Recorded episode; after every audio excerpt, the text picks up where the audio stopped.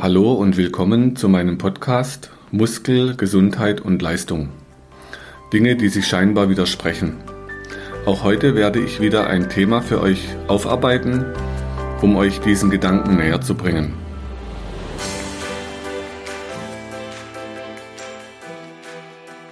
So, hallo, heute wieder in der Episode Podcast einen interessanten Gast. Freue mich, dass ich heute die Ursula Brandt hier begrüßen kann. Und die Ursula und ich erkennen uns schon ein bisschen länger. Sie arbeitet mit in der Praxis für Myotherapien in Köln.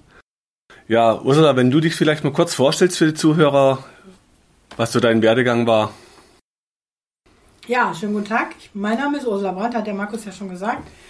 Ich bin jetzt seit 2014 in Köln, habe 35 Jahre in Berlin gelebt und bin wegen der super Myoreflextherapie hier nach Köln gekommen. Und du kamst über den Dr. Mosetter nach Köln, ne? Genau, ich habe auch erst in den ersten zwei Jahren in Rodenkirchen gearbeitet. In seiner Praxis, die wurde dann leider ganz kurzfristig geschlossen. Und ja, das war ein bisschen ja, blöd, weil ich gerade umgezogen war, aber dann habe ich ja den Markus kennengelernt und bin jetzt hier bei Markus seit 2017 in der Praxis. Genau, und deine Ausbildungen bis dahin waren? Äh, ja, angefangen habe ich mit einer Hotelausbildung und habe dann über 20 Jahre im Hotelfach gearbeitet.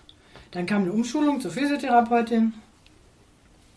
Und dann habe ich die Myoreflextherapie kennengelernt über einen Vortrag von dem Dr. Mosetter in Berlin. Und Gott sei Dank hat der den Kurs damals in Berlin angeboten. Musste ich also nicht nach Konstanz fahren. Und dann habe ich diese Therapie gemacht und ja, bin da ganz mit zufrieden und drücke gern an den Muskelsehnenansätzen. genau. Das ist ein, einer unserer Hauptjobs hier in der Praxis erstmal ne, der Druck auf den Muskelansatz. Allerdings, was sich dann so mit den Jahren zeigt, dann ganz wichtig sind natürlich auch die Gespräche in der Therapie, dass man guckt, was steckt denn hinter Symptomen. Und manche Patienten wundern sich dann, dass wir so viel fragen, weil man immer versucht, die Geschichte hinter den Punkten zu finden und nicht nur, sagen wir, wie so ein Trigger den Punkt drückt, sondern die Linien verfolgt in Muskelketten oder in, in Meridianbahnen und dazu eben versuchen herauszufinden, wie sind die Bahnen kombiniert im Einzelnen, in der einzelnen Geschichte. Und dann hat Ursula irgendwann mir erzählt, sie macht jetzt eine spezielle Ausbildung. Und dann habe ich gesagt, was heißt das? Und magst du mal ein bisschen erzählen, was dann so kam? Naja, ich bin halt gern draußen in der Natur und fand das immer sehr spannend, weil ich auch von der Kindheit her kenne, Landwirtschaft, ja, mich mit Pflanzen zu beschäftigen.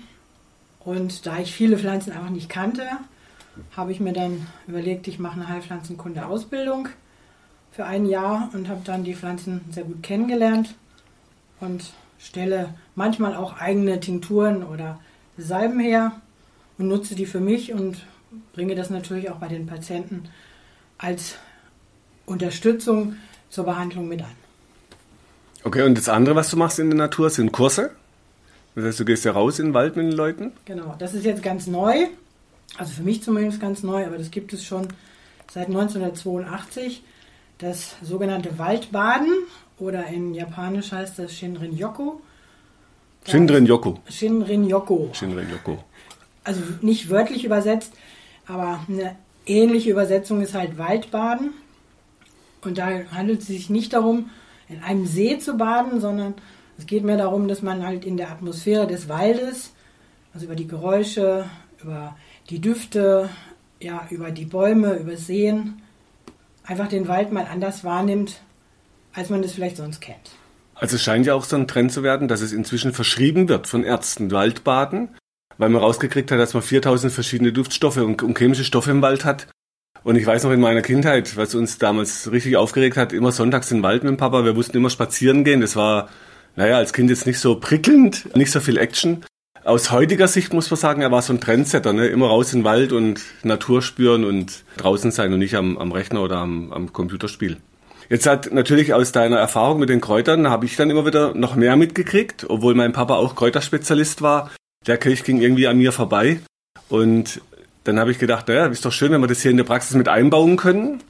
Und magst du mal so ein bisschen aus deiner Erfahrung berichten, wenn zum Beispiel Patienten bei uns sind, wenn die irgendwie Probleme haben, nehmen wir am, am Kopf, fangen wir oben an, am Kopf, Kopfschmerzen haben ja sehr viele bei uns hier, Migräne, was man dann jetzt aus der Sicht von der Kräutertherapie da unterstützend einbauen könnte?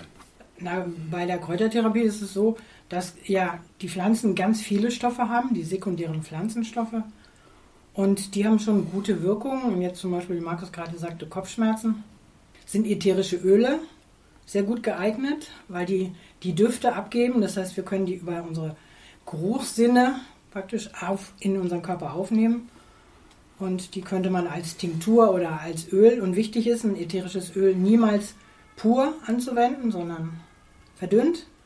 Könnte man zum Beispiel die Stirn mit einreiben oder auch den Nacken. Auch das ist eine Möglichkeit, einfach die Muskeln zu lockern. Also würde man äußerlich auftragen? Ja. Mhm. Ätherische Öle sind nicht dafür gedacht, dass man sie innerlich einnimmt, weil dafür sind sie einfach viel zu intensiv und dann auch schädlich. Also wichtig und niemals unverdünnt, weil die eben in der Konzentration sehr hoch sind. Ah, also immer verdünnen, okay. Wie oft würde man sowas anwenden?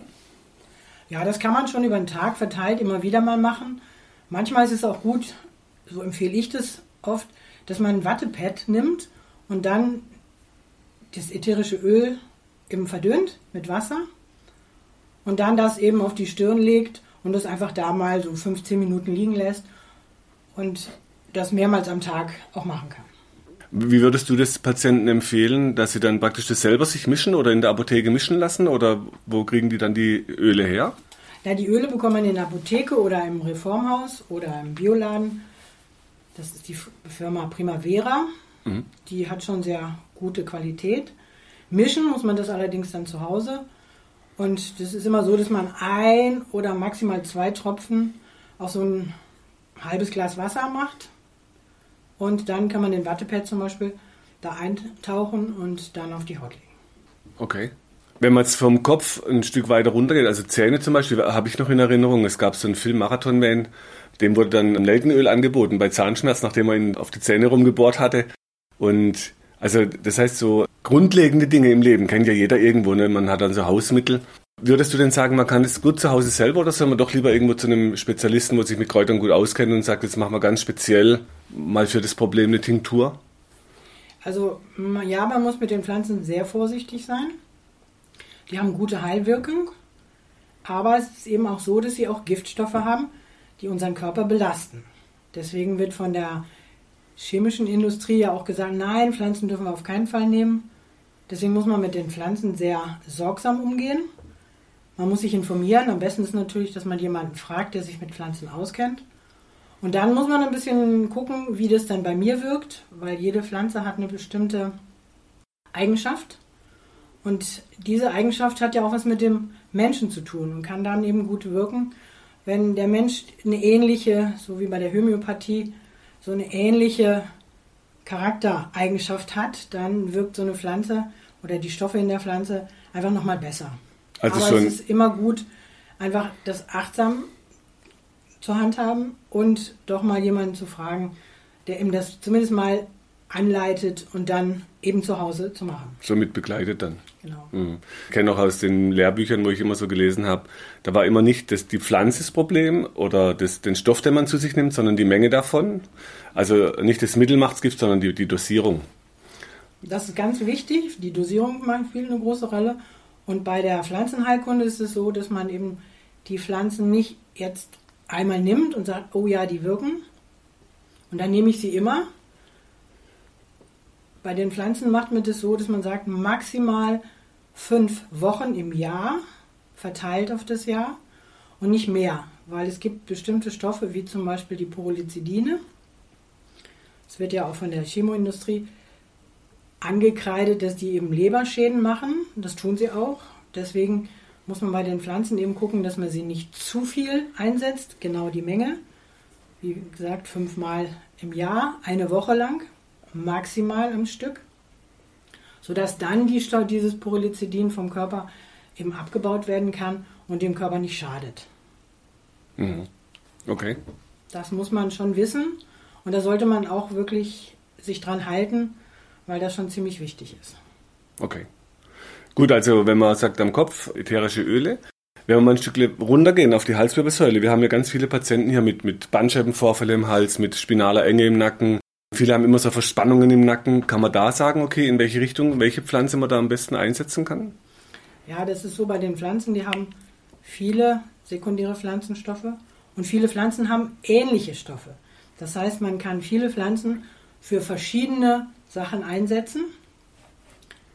Gut sind immer einfach auch von außen etwas zu tun, dass der Muskel sich lockern kann mit Auflagen, mit Wickel, mit Eincremen. Und manche Sachen kann man eben halt auch als Medikament einnehmen, als Kapsel, bekommt man dann noch in der Apotheke oder im Reformhaus. Oder man kann einen Tee kochen oder man kann eine Tinktur herstellen. Aber es klingt dann schon auch aufwendiger. Ja, die Pflanzenheilkunde zum Einsatz ist schon sehr aufwendig. Da muss man sich halt einfach mit beschäftigen, äh, weil das ja wieder auch eine Energie ist, die dann unserem Körper zugutekommt und natürlich auch der Störung. Oft sind es ja einfach Störungen, weil wir zu viel Stress haben, weil unsere Verdauung nicht gut funktioniert, weil unser Kreislauf nicht funktioniert. Und da muss man sich einfach auch ein bisschen mit beschäftigen. Und deswegen ist es gut, dass wir das eben halt auch zu Hause uns damit tatsächlich auseinandersetzen und uns dafür Zeit nehmen. Okay. Also ich kann mich jetzt noch erinnern, gerade bei Rückenschmerzen, Bandscheibe, Nacken. Mein Papa hat dann immer, der hat da irgendwann nach Dorn und Preuß gearbeitet, mit so Öl eingeschmiert und sagte, man muss es weich halten. Der hat immer Johanniskrautöl empfohlen. Und bei uns im Keller waren immer Gläser voll mit, mit Kräutern und mit Ölen angesetzt. Oft der beste Wein aus dem Keller war dann weg. Da hat dann Mutter wieder gemeckert. Aber er wollte halt irgendwas Gutes ansetzen. Und das, das war dann schon so, dass man sagt, man kann auch von außen was unterstützen. Aus unserer Erfahrung hier in der Praxis, wenn man die Muskeln natürlich löst vorne im Hals und dann hinten noch was einreibt, wirkt es natürlich noch besser, wie nur immer zu sagen, ja, was schmiere ich denn auf meinen Hals, damit es da hinten locker wird, weil das wird dann oft auch nicht auf Dauer so, dass man sagt, man kriegt ein richtig gutes Ergebnis allein über die Behandlung von außen. Ja, das stimmt, weil unser Muskel muss natürlich auch bewegt werden, damit der Stoffwechsel angeregt wird und das kann eben halt auch über diese sekundären Pflanzenstoffe in den Körper kommen und dadurch ja auch der Stoffwechsel angeregt wird, damit die Durchblutung gefördert wird im Muskel, der sich lockern kann. Zusätzlich zu Bewegungen, erwähne nochmal die, den Kraftübungen, die Kickübungen. Ja, das sind so Sachen, die dann einfach ne, eben Zeit und Aufmerksamkeit erfordern. Also wenn du sagst die Kit-Übungen, das heißt die Behandlung ist dann ein Teil, die Kit-Übungen sind ein Anteil, und dann kann eben auch die Pflanzen Unterstützung ein Anteil sein. Und ich finde immer spannend, wenn Patienten dann fragen, ja, kann ich die Kapsel nehmen? Macht die meine Arthrose weg? Also das ist dann schon ein bisschen eindimensional gedacht. Aber das, das, das spricht der Wunsch, das soll schnell weggehen. Nur so einfach sind die Lösungen halt eben oft nicht. Bei, der, bei den Pflanzen ist es so, dass es nicht schnell geht.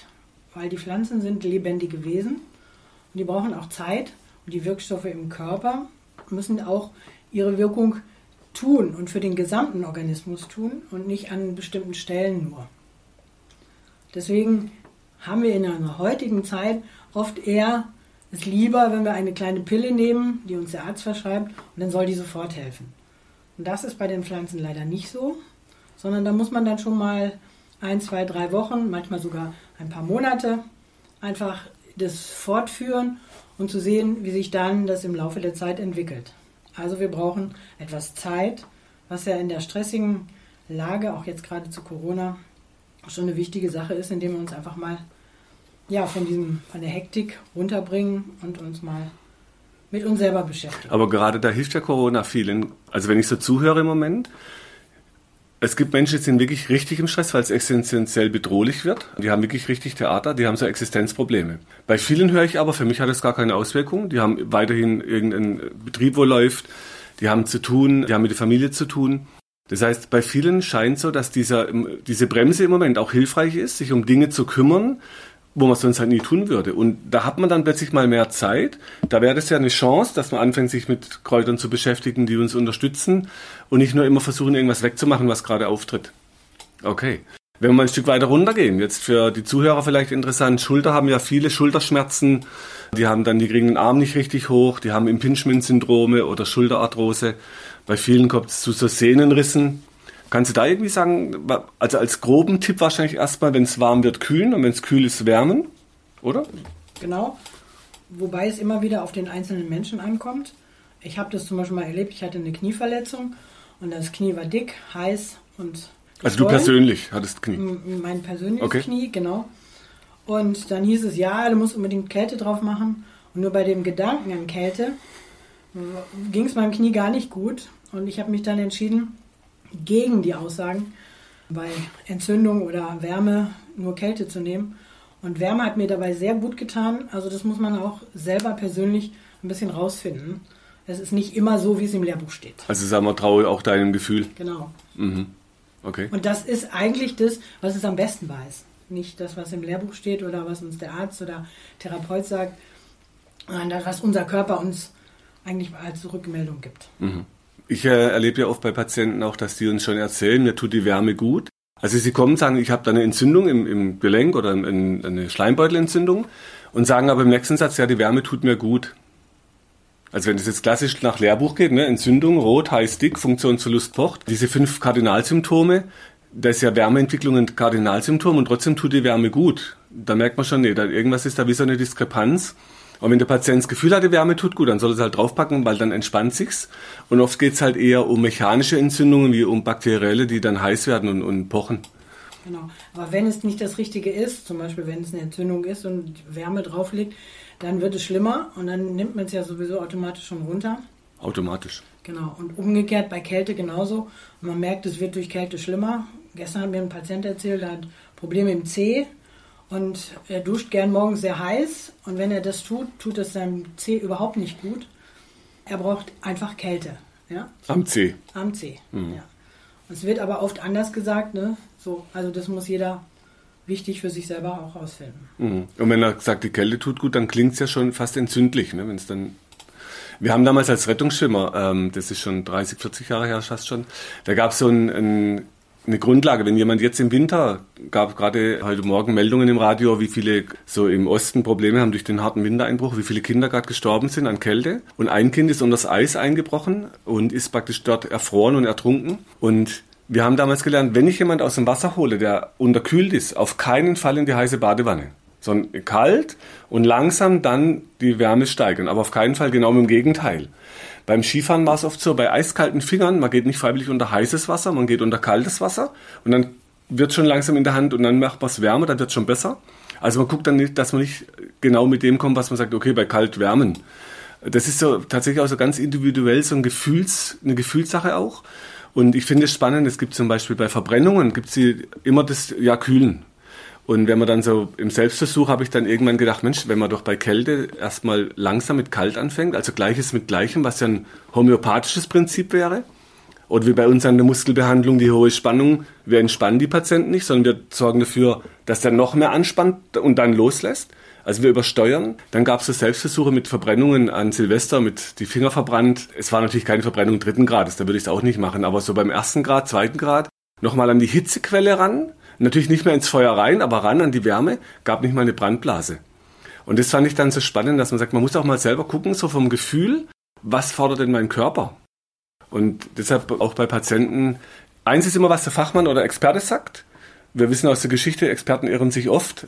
Wichtig ist auch das eigene Gefühl zu beachten, immer wieder gucken, in Absprache mit, mit dem Spezialisten vielleicht, was, was, tut mir gut. Und wenn du sagst, bei Kräutertherapien über, über Wochen, da kann man ja schon auch in eine Abstimmung gehen und gucken, so, dass man individuell schaut, was tut gut, was tut vielleicht nicht gut, wo kann man es verändern. Erlebst du das denn in der Praxis, dass Patienten das auch machen? Ja, das ist jetzt schon mal wieder ein bisschen schwierigeres Anlehnen. Es kostet halt Aufwendung. Der Patient muss sich um sich kümmern zu Hause. Da ist oft nicht die Zeit und auch oft nicht dieses Wissen und nicht die, ja, nicht der Glaube daran, dass das hilft. Es ist noch ja, es ist noch schwierig, das so auch ja, an den Patienten ranzubringen oder an den Menschen zu bringen und zu sagen, ja, da musst du halt selber was tun. Ah ja, okay. Er muss selber was tun. Das ist natürlich die ärgerliche Nachricht. Ne? Erlebe ich auch oft. Am liebsten wäre es ja, wenn jemand was gibt, eine Tablette, und dann nimmt die und dann ist alles weg. Und ich muss aber auch nichts ändern. Äh, und das geht leider nicht, weil wir müssen halt einfach auch gucken, was können wir an unserem Verhalten, was hat unser Verhalten dann vielleicht auch damit zu tun, dass ich diese Probleme habe. Was kann ich denn daran verändern, um es einfach ja, besser zu machen, dass es nicht mehr wehtut oder dass ich mich besser bewegen kann, dass ich mich ins, insgesamt ja auch wohler fühle, einfach auch psychisch wohler fühle. Ja? Und das sind schon so Sachen. Also Kräutertherapie eingebettet ins Umfeld oder ins Genau. In den Lebensprozess. Ja. Okay. Man kann das ja vielfältig auch einsetzen. Man muss es ja auch nicht nur einsetzen, weil man jetzt Schmerzen oder irgendwelche Störungen im Körper hat, sondern man kann das ja auch einfach zum Wohltun. Man kann auch mal einen schönen Kräutertee kochen ja, und den einfach genießen, den Duft, ja, unsere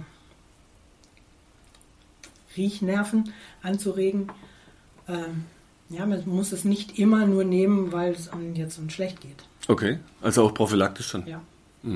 Wo uns natürlich jetzt der Winter schön hilft, dann mag man eher den warmen Tee abends und schön kuschelig auf der Couch und in Marokko, ich war mal mit dem Rucksack in Marokko mit einem Kollegen und da war spannend, die haben dann heißen Pfefferminztee getrunken im Sommer.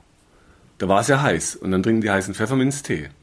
Kannst du da was dazu sagen, warum man sowas macht? Ja, das ist wieder ein ähnliches Prinzip wie der Homöopathie, Gleiches mit Gleichem. Es ist von außen heiß und ich nehme was innen rein, was heiß ist, und dann habe ich den Ausgleich, dass es kühlt. Mhm.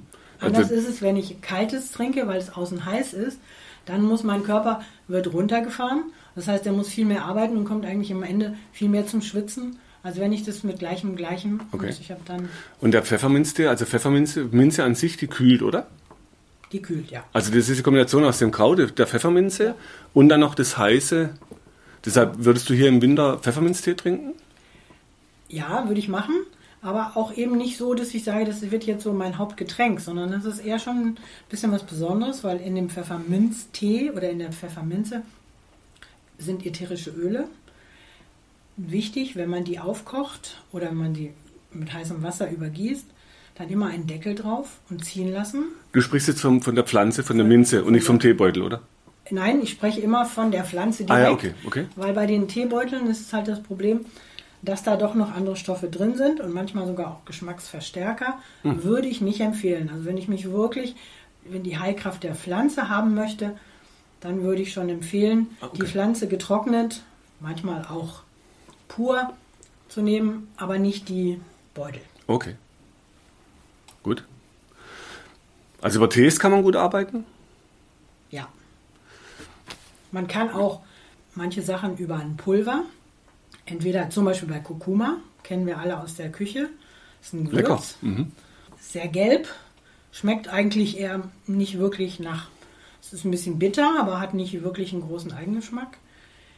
Aber es hat auch ätherische Öle und aus diesem Pulver des Kurkumas kann man zum Beispiel mit Mandel- oder Olivenöl, was sich so eine Paste anrühren, die auf ein Tuch legen und dann auf eine entzündete oder schmerzende Muskelstelle am Hals, Okay. Schulter legen und dann einfach diese Wirkstoffe, weil das der wichtigste Wirkstoff in Kurkuma ist das Kurkumin.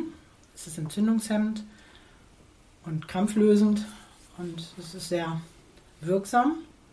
Wer das jetzt nicht machen möchte, weil es natürlich einfach wieder auch ein bisschen aufwendig ist und man muss da vorsichtig sein, weil das ist ja sehr farbintensiv. Das heißt, da wo Kurkuma auf die Kleidung kommt, bekommt man die Flecke nicht wieder raus. Aha, okay. Also etwas nehmen, ein altes Tuch, was man dann hinterher vielleicht einfach nur dafür noch benutzt.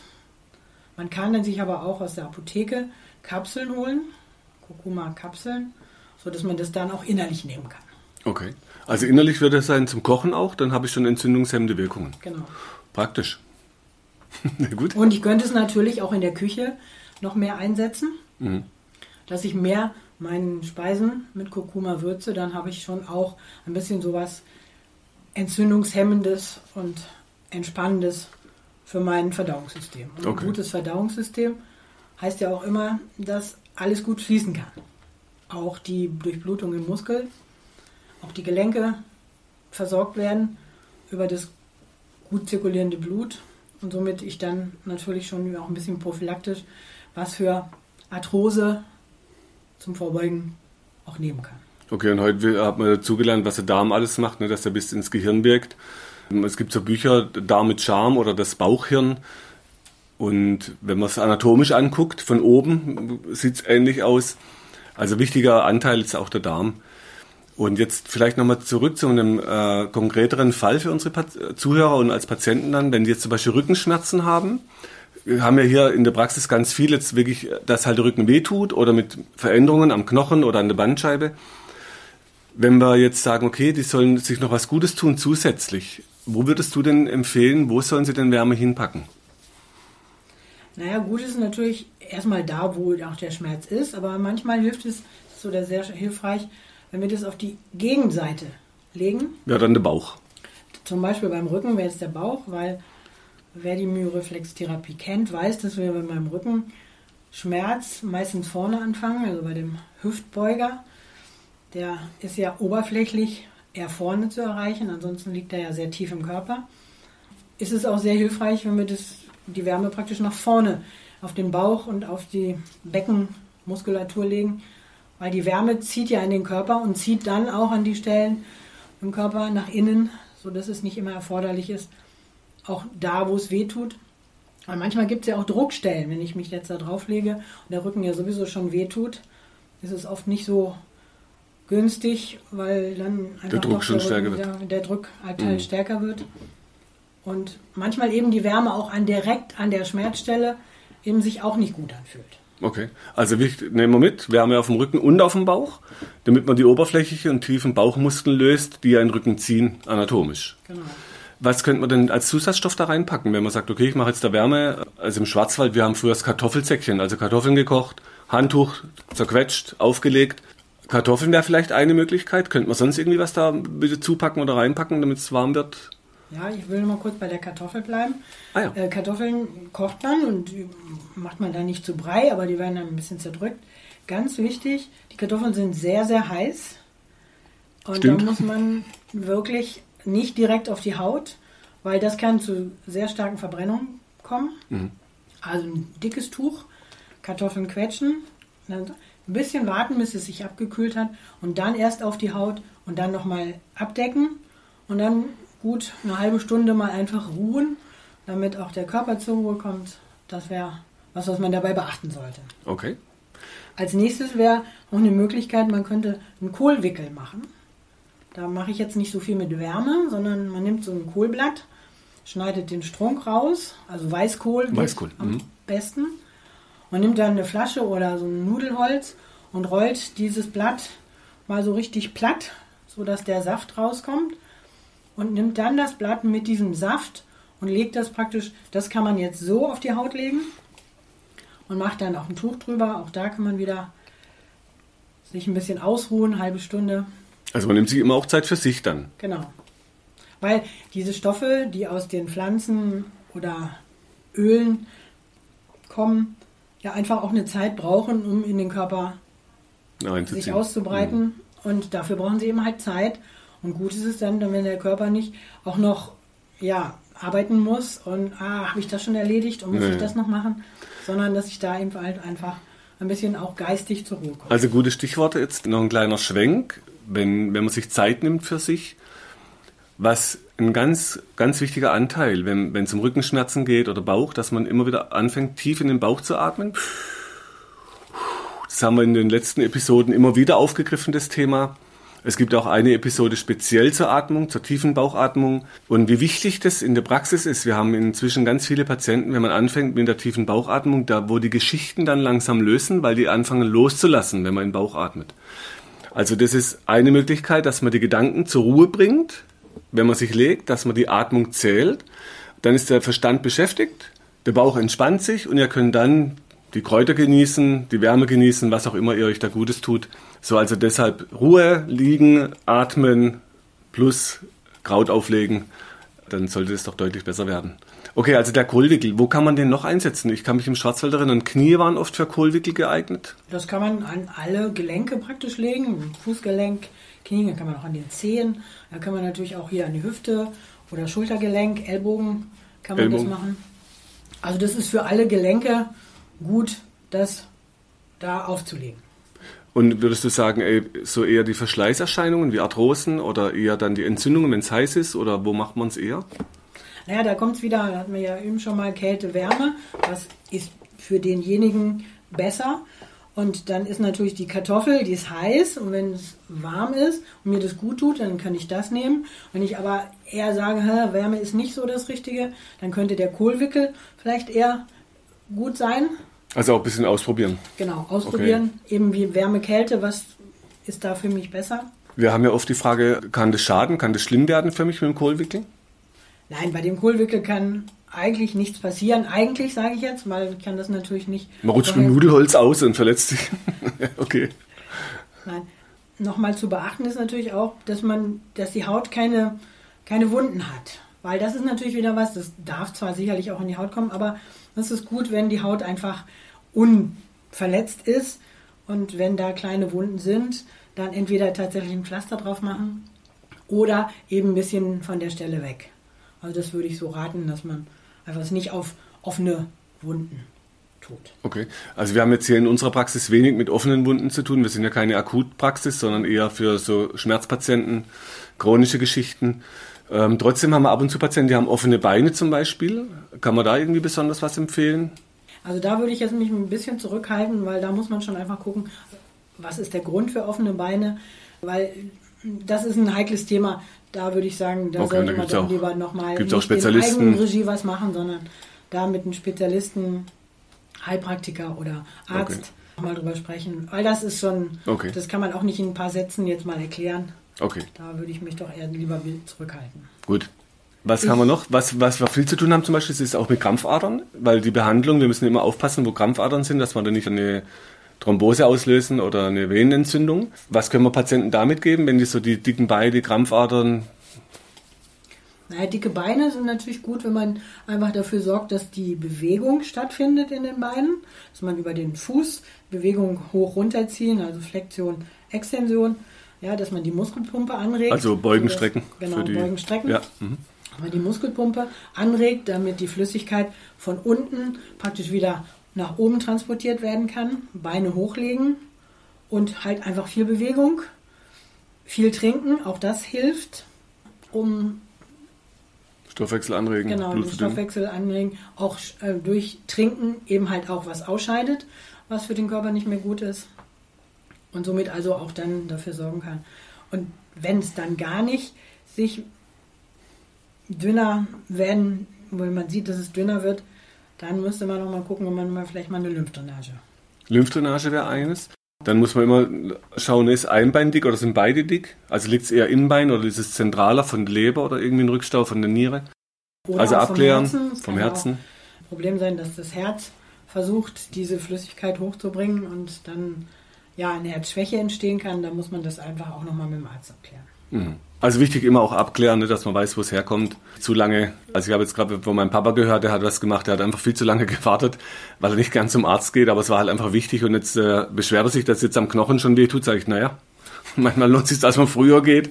Also auch da wieder so, das, man muss halt gucken, ne, dass man nicht zu lange wartet, aber nicht auch ständig geht, sondern irgendeinen Mittelweg finden. Und dann fällt dir denn gerade noch irgendwas ein, was für, für, die Zuhörer interessant sein könnte zum Thema Kräuter? So als ja, Überbegriff. Ja so in unserer Gesellschaft hören wir immer wieder, ah, alle haben degenerative Gelenksverschleißerscheinungen, ja. die sogenannte Arthrose. Da kann man ja nichts machen, sagt der Arzt. Ja, wenn ja doch austauschen. Aus, ja, das ist austauschen, aber das ist natürlich was, so der allerletzte Schritt. Aber da gibt es eine sehr schöne Pflanze, die Hagebutte. Kennt jeder. Die Hagebutte. Ja. Und das ist eine anerkannte Pflanze, auch in der Medizin.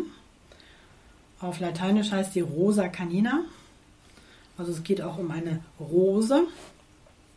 Diese Hagebutte hat sehr viel Vitamin C und viel, viel mehr als eine Zitrone. Hat Vitamin A, B1, B2, E und K. Und die Hagebutte ist zuständig für Blutreinigung, stärkt unsere Abwehrkräfte. Und das Pulver kann man gut innerlich einnehmen bei Arthrose in den Gelenken. Dabei muss man allerdings sehr hoch dosieren am Anfang. Da kann man die ersten drei bis vier Monate fünf bis zehn Gramm pro Tag einfach einnehmen. Da gibt es Pulver, was man kaufen kann. Auch im Online-Shops würde ich immer auf Bioqualität achten. Apotheke oder Reformhaus. Und das kann man dann einnehmen. Meistens steht dann nochmal die Bedienungsanleitung auch auf der Packung drauf, dass man das mit viel Flüssigkeit, auch einmal wichtig, einnimmt. Und das wirklich mal drei bis vier Monate bis zu 10 Gramm pro Tag. Und danach dann auf zweieinhalb Gramm praktisch reduziert und das mal über ein halbes Jahr schon auch mal nehmen kann. um zu gucken, wie wirkt sich das. Aber es gibt da sehr viele Untersuchungen und auch Nachweise, dass das sehr hilfreich ist. Äh, dieses, ja, diese Stoffe, die an der Hagebutte sind, dass die der Arthrose entgegenwirken. Zuträglich sozusagen. Mhm.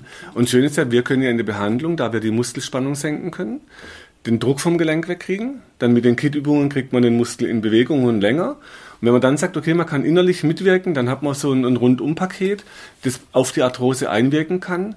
Und vielleicht so als kleinen Abschluss für die Zuhörer, es geht ja bei uns als Menschen, wir sind Lebewesen. Und dieser dieser Wahlspruch zurück zur Natur, das ist ja im Moment, man merkt so, bei Lebensmitteln versucht man zurück mehr zur Natur, zu natürlichem. Heute Morgen kam ein schöner Bericht schon über Biolandwirtschaft, wie, wie man versucht, der Tierhaltung wieder gerechter zu werden. Äh, bei uns auf dem Land, im Schwarzwald, im Dorf, da sieht man wieder viel mehr Kühe auf der Wiese, Pferde auf der Wiese. Ich habe wieder mehr Patienten, die gehen in den Wald Pilze suchen und Heidelbeeren suchen. Also zurück zur Natur, weil wir sind halt Lebewesen und bei Lebewesen, was aus meiner Erfahrung, ich habe in den Ausbildungen auch oft, wie du sagst, auch oft gehört, Verschleiß und das kann man halt nichts machen, das kann nicht mehr besser werden. Das heißt, wenn wir Lebewesen sind und die natürlichen Prozesse laufen, und was, was wir heute wissen, dass sogar im Gehirn Nervenzellen regenerieren können, dass Gene über Umweltfaktoren regenerieren können, dann merkt man, wir haben Prozesse in uns, die können regenerieren. Knochen haben einen Turnover-Prozess, sagt man, über sieben Jahre, der regeneriert sich ein Leben lang. Also wenn das stimmt und es zurück zur Natur, dann werden die Kräuter, ist ja Natur. Also ein Weg in die Natur rein, sich mit Kräutern wieder beschäftigen, vielleicht sogar zur Ernährung nutzen ein Stück weit, dass wir einen Gegentrend, das wäre der gegenläufige Trend zu einem anderen, was an Weihnachten habe ich im Buch gelesen, das heißt Werkstatt Mensch, was heute schon alles künstlich geht. Also ich beschäftige mich lange mit diesem Thema, da gibt es auch tolle Bücher, eines heißt Homo Deus.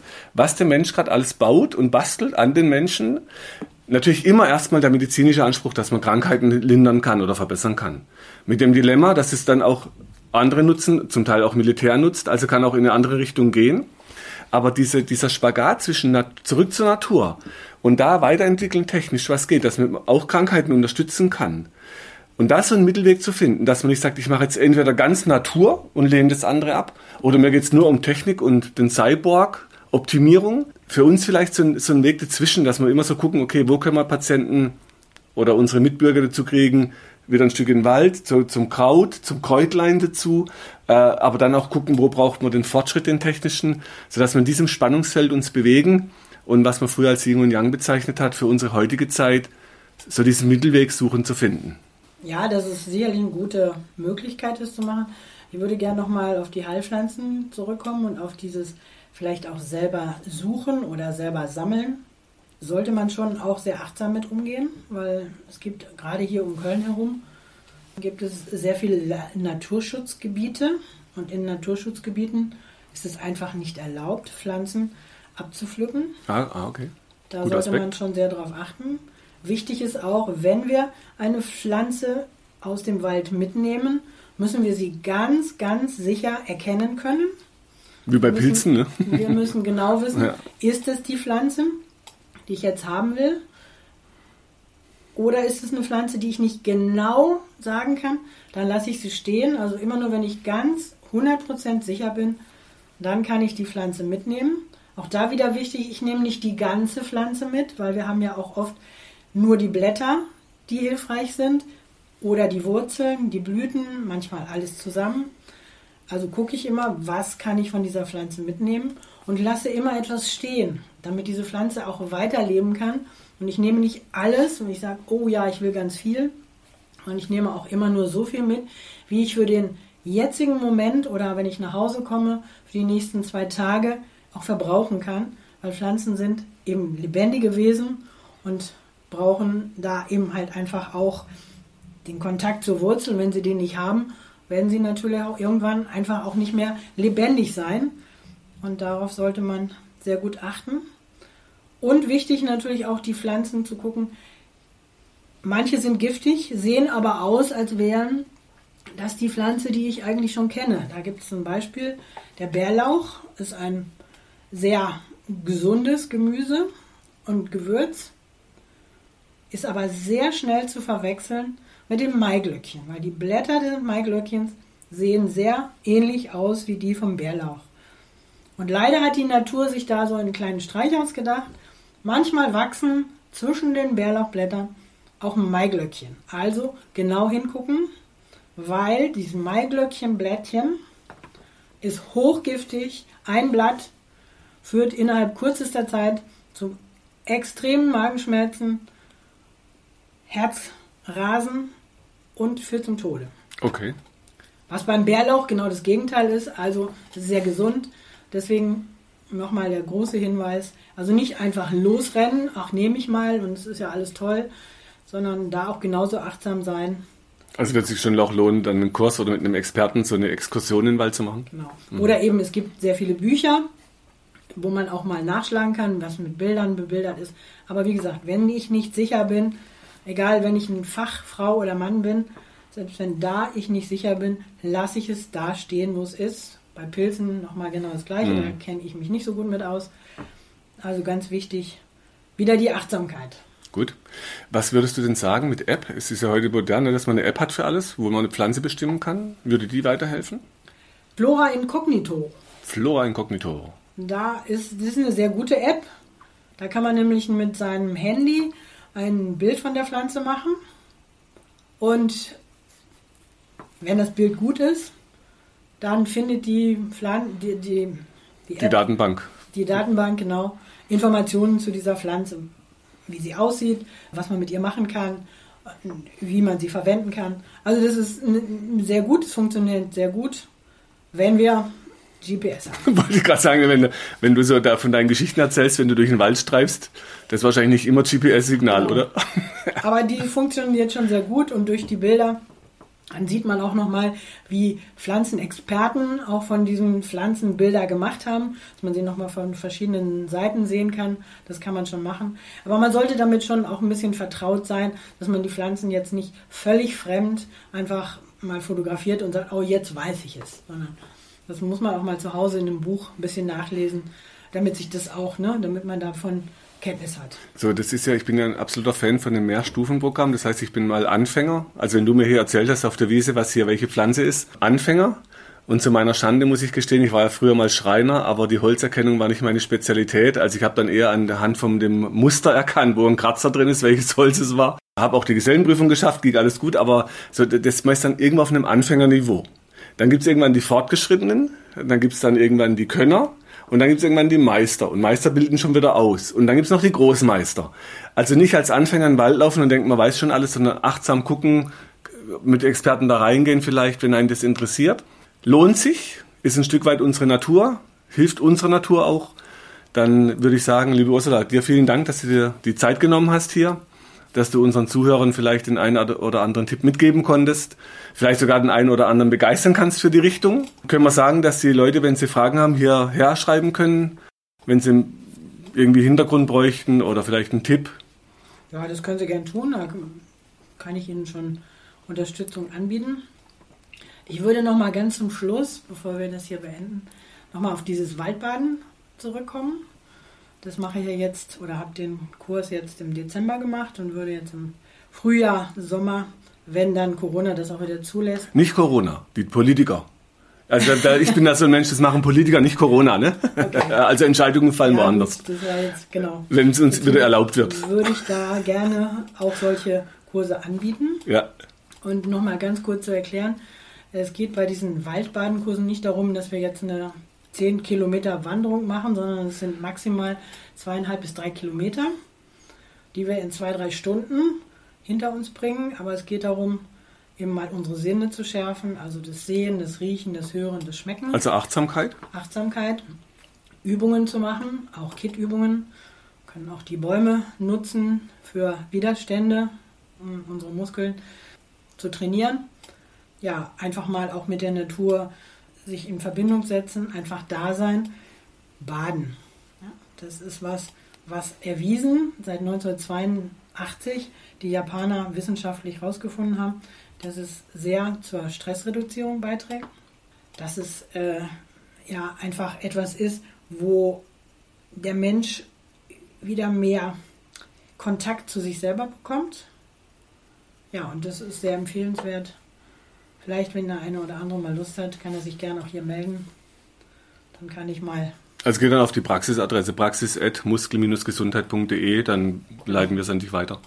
Wir haben mal mit den Kurs gemacht mit einem Blindenmasseur in meiner Aus also die Ausbilderjahre bei dem Dr. Moser in dem Mioreflex. Da waren wir auch im Wald. Das hat damals hieß es nicht Waldbaden, sondern eben wir haben versucht Bäume zu spüren. Blind, weil er war ja blind, er hat uns da angeleitet, Gefühl im Wald zu trainieren. Und es war verrückt, was man da spüren kann, wie hoch ein Baum, wie breit. Und ich erinnere mich da an eine Situation, da war ein Baumstumpf und irgendwie habe ich mich da draufgestellt und ich konnte meine Arme nicht unten halten, die gingen hoch. Und wie, wie so ein Gefühl, okay, da muss noch Leben drin sein. Also eigenartige Gefühle, kann man nicht immer direkt alles einordnen oder mit dem Verstand halt nicht erfassen. Lohnt sich aber, sich damit auseinanderzusetzen. Es ist ein Teil von uns. Also da nochmal an alle Zuhörer, nutzt den Wald. Gerade in den Zeiten jetzt kann man es wunderbar trainieren. Raus in den Wald, Natur spüren, Natur hören, riechen, sehen. Ich mache es gern barfuß. Es ist gewöhnungsbedürftig, aber es ist unsere Natur. Also, geht raus in den Wald, nutzt die Kraft der Natur und dann gute Zeit. Und lieben Dank an die Ursula. Und, und macht's gut. Bleiben Sie gesund.